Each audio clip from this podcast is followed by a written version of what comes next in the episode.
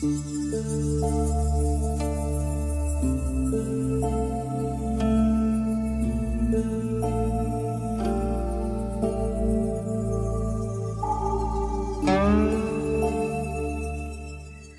四章，访道。当中国人开始把他们对宇宙的理解写成文字的时候，有一个通用的字，这个字就是“道”。道的意思是道路，它的引申意思是生活道路。但是最开始的时候，道并不是旅行家或哲学家的用武之地。而是部落萨满的专利。萨满们维持着生命和王者之间的联系，他们认为这种联系没有比在月亮的盈亏，也即阴阳上体现得更清楚的了。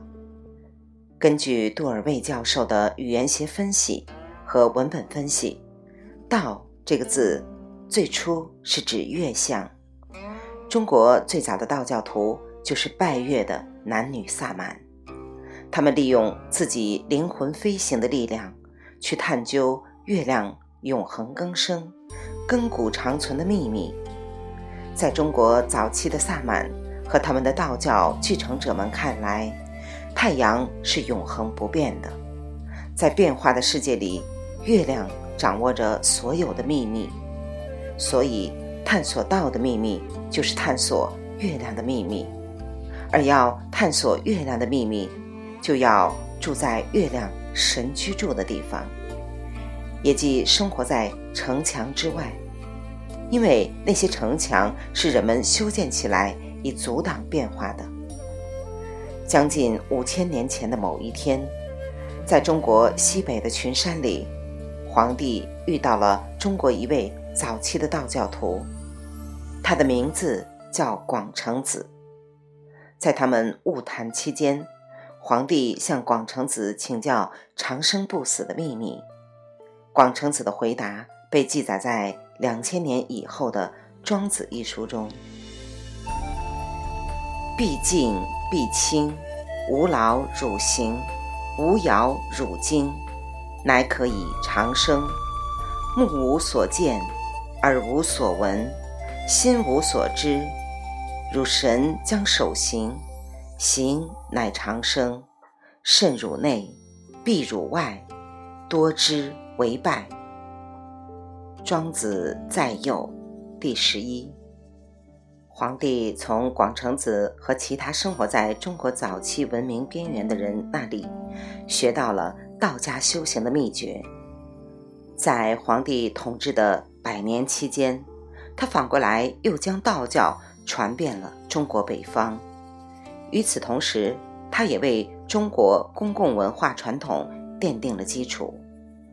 每年四月初，在中国人专门留出来为祖先扫墓的那一天——清明节，中国西北的政府高级官员们仍然要祭拜皇帝墓，以表达他们对皇帝的敬意。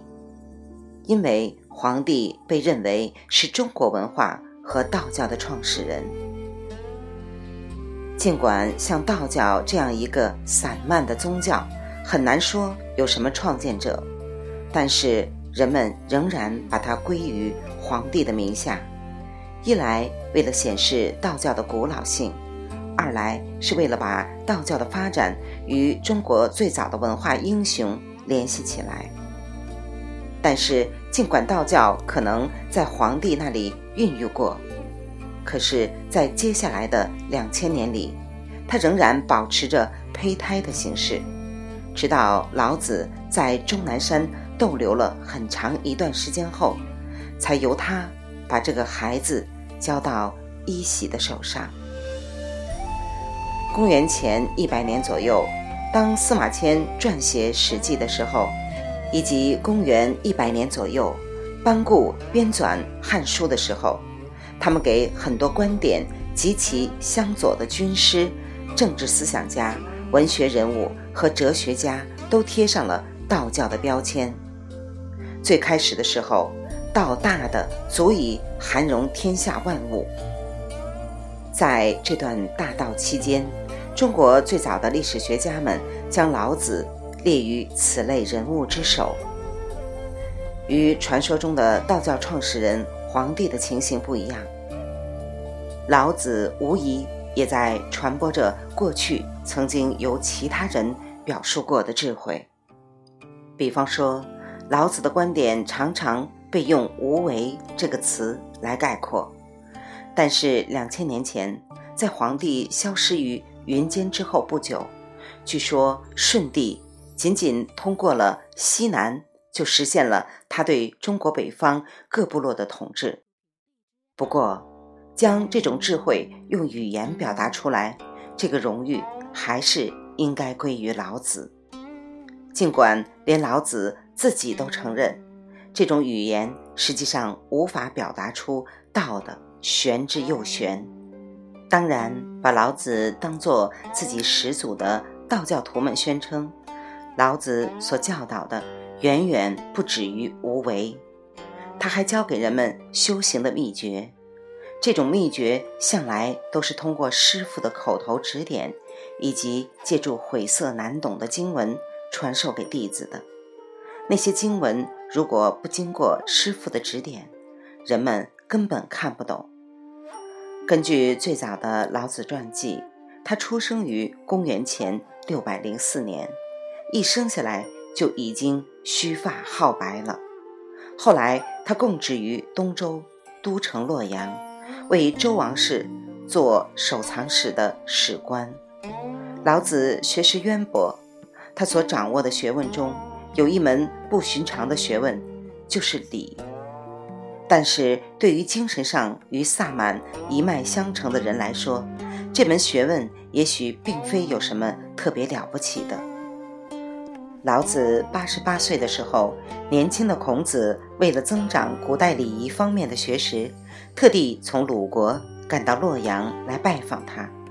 在《史记》里，司马迁记下了老子对来客的忠告：“子所言者。”其人与古皆以朽异，独其言在耳。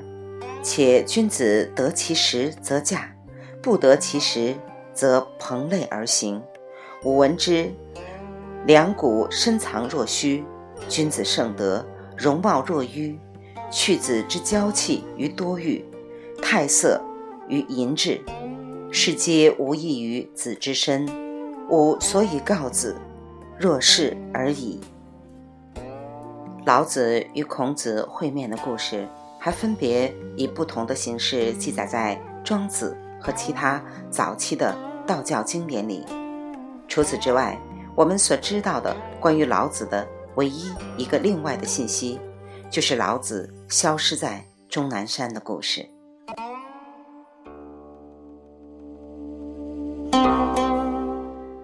未完待续，来自清音耳语子青分享。欢迎订阅收听。